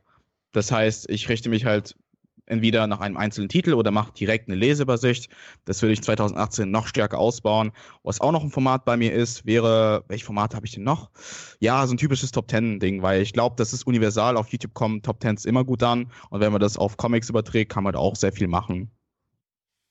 Und ähm, Siehst du so ein bisschen so Trends? Also ähm, gibt es vielleicht so Formate, wo man sagen kann, okay, das machen eher so die Einsteiger, um sich erstmal so ein bisschen auf YouTube zu etablieren. Das ist eher ein Format, das machen Leute, die schon länger dabei sind, weil sie vielleicht auch eine gewisse Expertise aufgebaut haben. Kann man da solche Ableitungen treffen oder ist das eigentlich Unfug? Na, sowas wie Rezensionen bzw. Reviews, wie man das jetzt auch nennen will, und Lesestapel, also diese Halls, die macht halt wirklich Okay. Ich sehe zum, ich, ich seh zum Beispiel die Entwicklung, dass gerade die Jüngeren, die auch erstmal sich von ganz normalen YouTube inspirieren lassen äh, und sich den neuesten MCU-Film angeschaut haben und sich sagen, oh cool, ich mag den Film, ich will mal was über die Figur Spider-Man erzählen, ist mal so ein Beispiel. Und da nimmt man sich irgendwelche Internetfakten heraus und präsentiert die halt mit seiner eigenen Art und Weise. Und dann versucht man sich so, man sucht sich eben und guckt, wer bin ich, was will ich tun, in welche Richtung will ich mich entwickeln und äh, was ist mein persönlicher Anspruch? Will ich dann weiterhin mich auf diesem Standard begehen und eher ein allgemeines Publikum ansprechen, vielleicht ein jüngeres, oder will ich trotzdem mir vieles aneignen, Insider Windenfuss äh, erlernen praktisch und in Richtung Comic-Experte gehen und vielleicht mehr Vorbilder wie Comics suchen oder sowas? Mhm. Ja, Comics noch vielleicht noch zu dir. Wie sieht das bei dir aus? Ähm, welche Formate hast du da gemacht oder hast du das gar nicht so in diesem Formatkonzept gesehen? Ähm, nee, ich habe es also ich finde auch den Begriff Format äh, in einem direkten Vergleich finde ich immer so ziemlich kompliziert, weil ich finde zum Beispiel Katz macht verschiedene Formate, aber ähm, wenn es nicht anders aussieht, dann ist es halt nur ein anderer Themenbereich oder eine andere Rubrik. Also ich finde, um zu sagen, ich habe mehrere Formate am Start, muss man auch einen anderen Tenor finden, um dieses neue Thema entsprechend zu präsentieren. Ähm, und das war bei mir nie der Fall. Also ich, alles drehte sich immer nur darum, über Comics zu reden und versuchen diesen großen Zusammenhang der vielleicht nicht auf den ersten Blick erkannt wird, in den Vordergrund zu bringen. Das war eigentlich alles, was ich gemacht habe. Und ob das jetzt in einem Crossover war oder ob ich meine Sammlung vorgestellt habe oder neue Comic-Einkäufe oder ein Statement gegeben habe oder so ein Who is Who-Ding abgeliefert habe, im Prinzip war das alles immer nur äh, dieser eine Themenbereich, um den ich mich die ganze Zeit gedreht habe wenn du jetzt mal so ein bisschen spekulieren müsstest, und ich glaube, du hast ja auch einen ganz guten Überblick, was deine Kollegen in der Comic-Tuber-Szene angeht, ähm, wie entwickelt sich das? Haben wir in, ähm, ich sage jetzt mal eine überschaubare Zahl, in fünf Jahren, haben wir da immer noch dieselben Herangehensweisen an die Präsentation von Comic-Themen? Ähm, haben wir vielleicht eine Professionalisierung? Was würdest du sagen, wie ähm, werden sich die Videos, die Comic-Videos auf YouTube entwickeln, wenn du spekulieren müsstest? Oh, ähm, anhand der letzten zwei Jahre sieht man ja schon, dass sie sich enorm äh, schnell entwickeln und äh, dass eine gegenseitige Beeinflussung dessen, was man macht und was man sieht und was einen inspiriert, die ganze Zeit gegeben ist. Und daher gehe ich davon aus, wenn wir jetzt äh, einen Zeitraum von drei Jahren in Betracht ziehen, äh, wird sich natürlich die Herangehensweise ähm, universeller gestalten, ähm, also auf, auf das Thema an sich, also nicht nur einfach Superhelden, sondern das wird halt alles immer größer werden, gerade weil halt der Medieneinfluss immer größer wird und in der Art und Weise der Präsentation wird natürlich der Standard auch immer weiter hochgezogen und daran orientieren sich natürlich auch Newcomer, beziehungsweise vielleicht auch Leute, die sich gar nicht nur aufgrund des Comic-Themas ähm, zugehörig fühlen würden, sondern primär über die Art und Weise, wie man sich in diesem Themenbereich darstellen kann. Also das wäre eine schöne Entwicklung. Also eine wünschenswerte. Marlon, wie sieht es bei dir aus, wenn du jetzt mal wirklich auch ein bisschen spekulieren müsstest, vielleicht auch was die Frage angeht, äh, ja, ein bisschen so diesen Netzwerkgedankens, diese Szene-Gedankens. Ähm, wie, wie schätzt du ein, entwickelt sich die Comic-Tuber-Szene? Ich kann es ehrlich gesagt nicht sagen. Ich, ich, ich, letztes Jahr habe ich so eine richtig miese Prognose gegeben, dass ich gesagt habe, ja, das ist scheiße und das wird sich auch nicht ändern. Jetzt, äh, dann im Laufe des letzten Jahres war es so, dass irgendwie viele neue dazugekommen sind, die auch viele verschiedene Sachen am Anfang gemacht haben. Ähm, da fährt mir zum Beispiel hier, wie heißt er denn jetzt? Ich weiß seinen echten Namen, aber ich weiß nicht, wie sein Kanal heißt. Ähm, ich glaube, Nerdman heißt der Kanal. Dennis, stimmt das? Ja, er ist Nerdman. Okay, ich gut. weiß jetzt nicht, ob ich jetzt den Namen sagen darf, mit dem er auf Instagram unterwegs ist, ist aber. Ja, egal. Auf jeden Fall äh, hat er halt auch vieles Interessantes gemacht. Ich glaube, vor kurzem erst auch ein richtig gutes Video zum Multiversum. Habe ich recht? Irre ich mich da jetzt nicht? Verwechsel ich naja, da nicht? So viel hat er noch nicht gemacht. Er hat jetzt, ich glaube, zwei Videos und einen Tra äh, Trailer gemacht. Aber ja, das, sein Video zum äh, Elsword Stories war sehr, sehr gut. So, Elsword Stories war es, genau. Ähm, und ich finde, es gab noch so ein paar andere Leute, aber die ähm, haben halt einfach von Anfang an irgendwie was Interessantes gemacht und halt nicht diesen, ich sage, nenne es einfach mal Standardbrei. Das soll jetzt nicht so abwertend klingen, aber sie haben halt, wie gesagt, mit was anderem angefangen als diesem normalen Zeug. Und das fand ich eigentlich relativ cool und ich erwarte die Entwicklung eigentlich auch noch so in 2018. Wer weiß, vielleicht kommen keine Leute mehr, vielleicht kommen noch ganz viele Leute durch Infinity War zum Beispiel. Es ist halt immer die Frage, ähm, aber jetzt wirklich da ganz genau einschätzen, wie sich das entwickeln wird, kann ich ehrlich gesagt auch nicht. Das, keine Ahnung. ich glaube ja, der Fokus auf die Filme und Serien wird immer mehr zunehmen, weil wir haben in den letzten Monaten gesehen, dass klar, es gibt sehr, sehr viele äh, Leute, die halt Reviews und Talks machen und es gibt auch sehr, sehr viele Crossover der Szene, was immer wieder sehr schön ist. Aber es gibt halt auch wirklich Kanäle, die sich halt teilweise so ein bisschen irgendwie den Comic-Bezug haben, aber halt auch sehr gerne halt auf eine spezifische Serie halt gehen oder halt das MCU an sich und versuchen dann vielleicht da ähm, so Theorien aufzustellen oder sich irgendwie mit der Serie tiefergehend auseinanderzusetzen, indem man halt Sachen aus dem Comic-Bereich dann irgendwie doch nimmt. Echt? Das habe ich schon länger nicht mehr gesehen. Also seit. Carpuls hat das doch zum Beispiel erst. Carpuls, ja. Ich, und Nerdworld, hätte ich jetzt gesagt. Aber Rest ja, in Peace bei der hatten wir ja vor zwei Jahren zum Beispiel gar nicht. Ja, das stimmt schon. Und auch hier am nicht. Äh, Jonas macht das doch zum Beispiel auch. Genau, Jonas, äh, aber. Hashtag so. Halt auch nicht hauptsächlich. Wie sieht es generell mit der Zusammenarbeit aus? Also wir hatten, ähm, ich kann mich erinnern, dass es mal so eine Comic Alliance gab, vielleicht gibt's sie auch noch, die so ein bisschen dann Crossover-mäßig was gemacht hat, auch über verschiedene Plattformen hinweg. Ganz bekannt war auch ähm, die Aktion von Dirmabuku mit dem Hashtag I'm not Daredevil, ähm, wo er sich auch diverse Seiten, diverse YouTuber beteiligt haben. Äh, wie schätzt du das ein? Gibt's da nochmal vielleicht einen, ähm, äh, eine Sache, die ein bisschen größer aufgebaut wird, langfristig? Naja, also was heißt größer aufgebaut? Also es gibt ja in der Szene unzählige Crossover, sei es jetzt äh, ähm, Comics-Fan, also der André, der sich gerne mal die Nico äh, zur Seite holt oder auch den Dr. Faustus und dann quatschen die halt irgendwie ganz äh, verliebt und emotional nostalgisch über irgendein Thema. Sei es äh, der Adventskalender beispielsweise, der den gab den es bisher zwar leider nur einmal gab, so in der Form von Katz und mir, also den Comic-Typ-Adventskalender, aber wenn der zum Beispiel nicht stattfindet, dann hat man ähm, letzte Weihnachten ganz hervorragend gesehen, dann kommen halt zwei, drei andere Leute und die machen dann halt einen Kalender, der zwar größtenteils von ihnen selber ist, wo dann aber auch immer wieder irgendwelche anderen Leute auftauchen. Es gibt Hashtag-Projekte, nicht nur das Hashtag I'm not Daredevil. Es gab auch schon drei weitere Hashtag-Projekte, äh, unter anderem zu Lieblingsschurken und Lieblingshelden. Also ich glaube nicht, dass sich da jetzt das eine große Projekt etablieren wird, sondern halt einfach eher de, ähm, das Gemeinschaftsgefühl halt ähm, hoffentlich zumindest äh, bleiben wird, dass man halt zusammenarbeitet, sei es im kleinen oder auch im größeren Rahmen. Katz, du hast ja auch regelmäßig Kollegen von dir am Start, wo du dann ähm, ja eben zu zweit oder gar mit mehreren Leuten was machst. Äh, wird man das auch weiterhin in der Szene sehen können?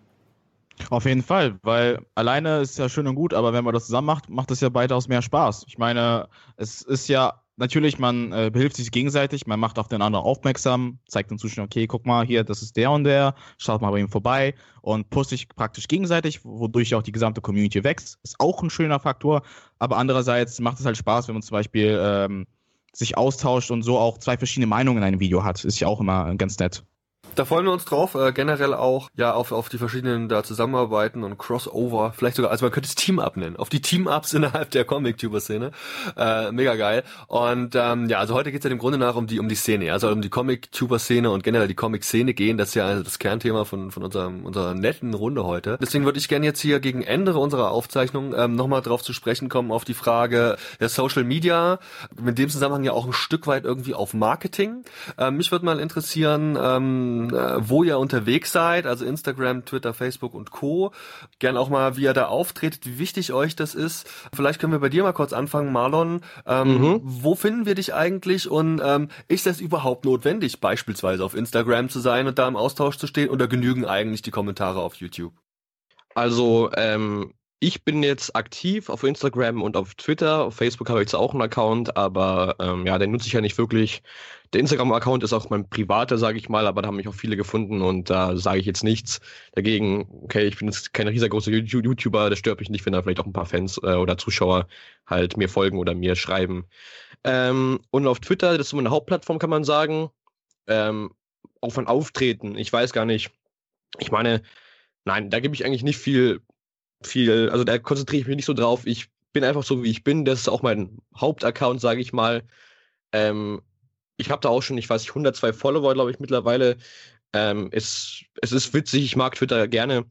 Ähm, aber jetzt wirklich darauf achten, dass ich da meine Videos extrem vermarkte oder dass ich halt da ähm, nur nett auftrete, sage ich mal, das tue ich nicht wirklich. Ich meine, ich habe diese Funktion bei YouTube aktiviert, dass sie das Video automatisch auf Twitter postet. Und das ist eigentlich so alles, was ich am Promoten da mache. Vielleicht poste ich mal ein, eine kleine Preview auf Twitter, aber mehr auch nicht. Also ähm, es ist wahrscheinlich, wenn du wirklich äh, viel ähm, auf YouTube erreichen möchtest, ist es wichtig, kann ich mir vorstellen, dass man halt die, die Social Media Kanäle befeuert. Aber ich ähm, ja, konzentriere mich da nicht wirklich so drauf. Und stehst du denn dann da auch eher im direkten Kontakt mit deinen Leuten oder also mit deiner Community oder ist es für dich nicht so wichtig und ist es eher dann doch die, die, die äh, Kommentarspalte auf YouTube?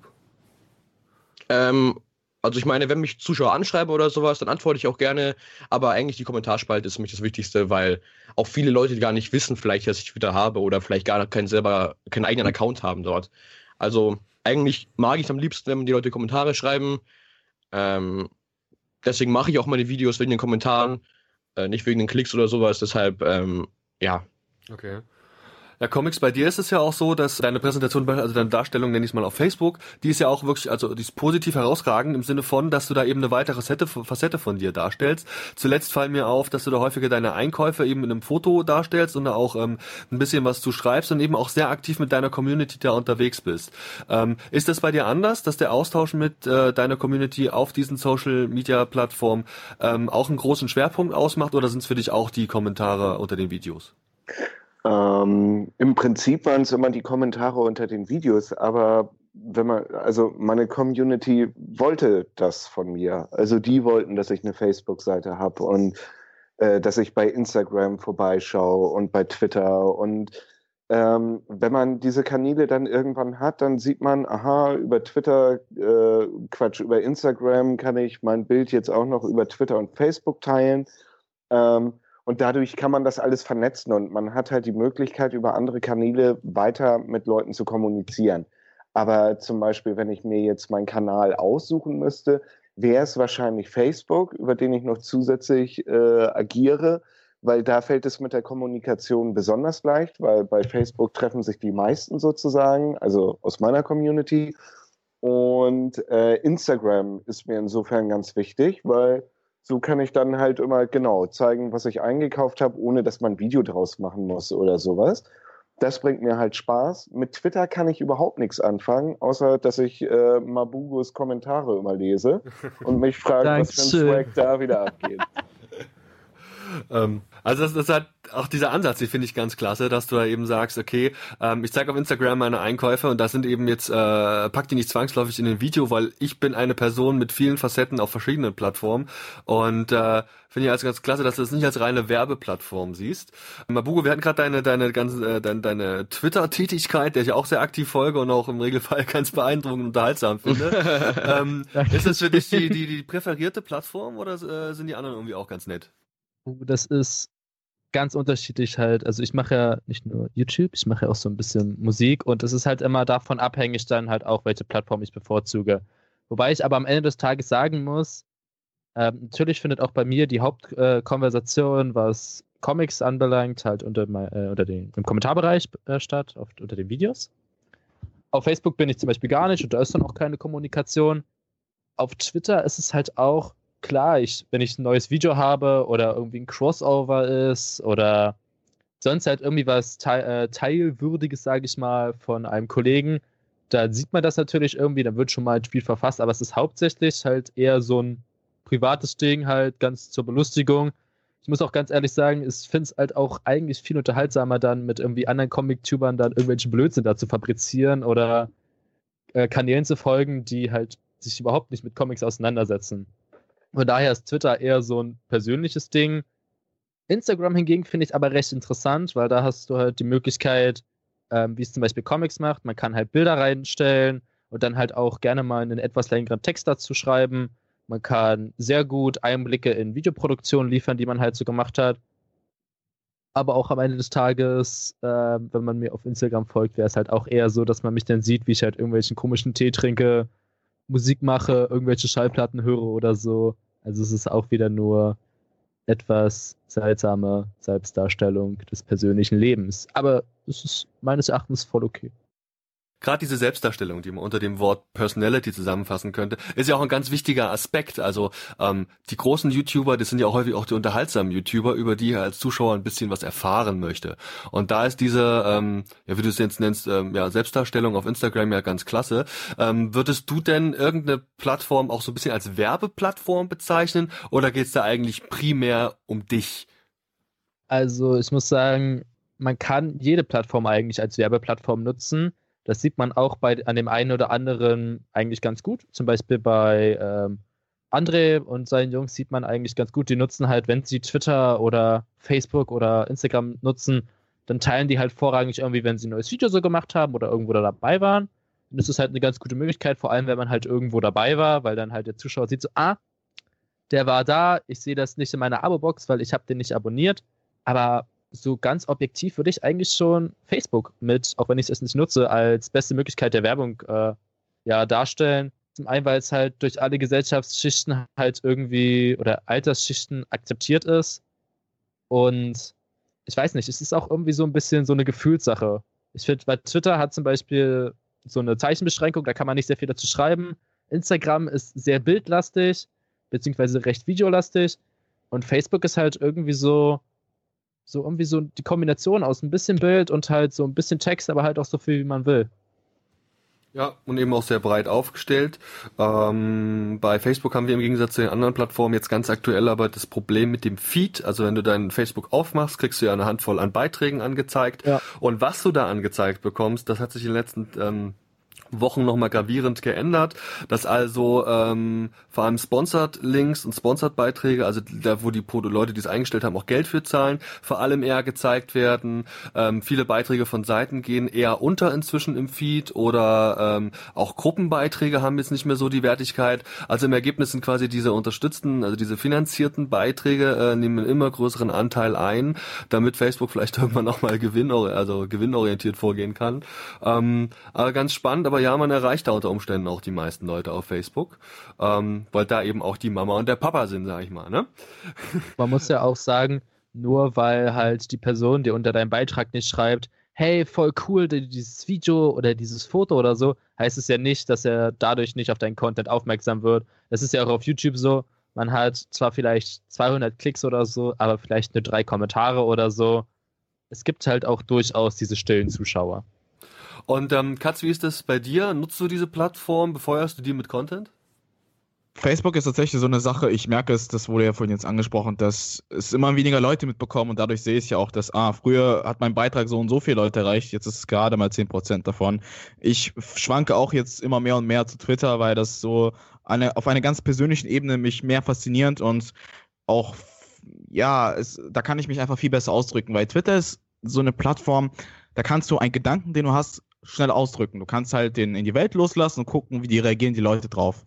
Bei Facebook hast du immer dieses, dieses gezwungene, ich weiß nicht, ist einfach so mein persönliches Ding. Ich finde Twitter einfach viel lockerer und viel spaßiger und es ist einfach viel trendiger. Es ist halt frischer und jünger einfach. Okay, interessant. Also können wir gespannt sein, was uns da in den nächsten Jahren noch an Entwicklung erw erwartet. Da wollte ich auch noch was kurz dazu sagen. Und zwar ähm, muss ich da gerade zustimmen, Twitter ist viel jünger. Ähm, und da sollte man irgendwie auch darauf achten, wie, was für eine Zielgruppe man hat. Ich meine jetzt, ähm, hier ein Team Comics-Fan ist meiner Meinung nach zumindest, hat wahrscheinlich eine etwas ältere Zielgruppe. Ähm, und da ist es vielleicht besser, Facebook zu benutzen, weil wie Dennis vorhin gesagt hat, Facebook hat eigentlich fast jeder. Ähm, aber Twitter ist halt so ein Thema, das sind halt sehr viele junge Leute, ähm, auch durch diese ganzen großen bekannten YouTuber, so Tanzabo zum Beispiel, die haben ja halt auch irgendwie ihre tausenden jungen Follower, aber halt irgendwie so etwas ältere Leute haben Twitter halt eben nicht. Deswegen ist es wahrscheinlich besser, wenn man da halt irgendwie seine Zielgruppe erkennen kann und sich dann auch auf eine Plattform, die diese Zielgruppe benutzt, beschränkt vielleicht. Was für eine Zielgruppe hast du? Das, ähm, ja, ich, pff, das ist schwer. ich würde sagen, aber auch eher jüngere Leute. Okay, und warum? Machst du das absichtlich oder ist es Zufall? Das ist Zufall. Okay, also beschränkst du dich da nicht jetzt gezielt auf ein jüngeres Publikum? Nein, nein, nein, eigentlich nicht. Okay. So ich vielleicht das 1000 äh, Grad heiße Comic machen oder so. Prima. Ähm, Jungs, wir sind jetzt ja langsam aber sicher ähm, auch am Ende unserer heutigen Aufnahme. Gibt's denn, ähm, es gibt jede Menge Sachen, die die Comic-Tube-Szene aktuell bewegen. Ähm, gibt's denn vielleicht noch Sachen, die ihr unbedingt nochmal ansprechen wollt, die vielleicht auch der Zuschauer da draußen ähm, äh, ja mitbekommen sollte. Irgendwelche Entwicklungen, die ähm, euch klar sind, irgendwas, was euch, äh, was ihr gerade ähm, vielleicht nochmal thematisieren wollt, beispielsweise, was weiß ich, ähm, äh, ein neues Format, das ihr plant, äh, irgendeine, irgendeine Aktion, die da jetzt noch im Raum steht, die demnächst vielleicht kommen wird, irgendein Hinweis, den ihr dem interessierten Zuschauer oder Zuhörer vielleicht noch geben wollt. Es sind natürlich immer Crossover geplant, diversere. Ähm, ich persönlich sitze an einem größeren, aber kommt Zeit, kommt Video. ja, ich sitze auch jetzt schon wieder seit einigen äh, Wochen in einem Video, aber ich kriege es einfach nicht aufgenommen, weil äh, bei Marvel hat es zum Beispiel der Chefredakteur gewechselt und da ändern sich jetzt auch einige Sachen. Einige Serien wurden halt abgesetzt, ähm, die viele nicht mochten zum Beispiel. Ähm, und dazu wollte ich irgendein Video machen. Jetzt auch so in meinem neueren Stil, weil ich habe jetzt mir halt gedacht, okay, ähm, vielleicht kann man das ja, das vor der Kamera sitzen, auch das, das Voice-Over-Ding verbinden. Das habe ich auch letztes Mal gemacht. Ähm, ist eigentlich ganz gut angekommen, zumindest in den Kommentaren. Von den Bewertungen spreche ich jetzt mal lieber nicht. ähm, äh, ja, aber das ist halt so, ja, die Zeit. Okay. Die braucht man halt. Ähm, Jungs, namentlich Katz, Mabuku, Comics und äh, Marlon. Es war mir eine wahre Freude, dass ihr heute äh, euch die, die Zeit genommen habt und auch die Kraft, äh, hier heute mal beim Telestammtisch teilzunehmen. Und ähm, ich hoffe, wir kriegen noch ganz, ganz viel von euch mit. Wir werden euch noch äh, viele, viele, viele Male überall sehen dürfen. Und ähm, vor allem wünsche ich euch noch wahnsinnig viel Erfolg. Ciao und bis zum nächsten Mal. Ciao, Ciao. danke. Wir sehen, wir hören uns beim nächsten Mal.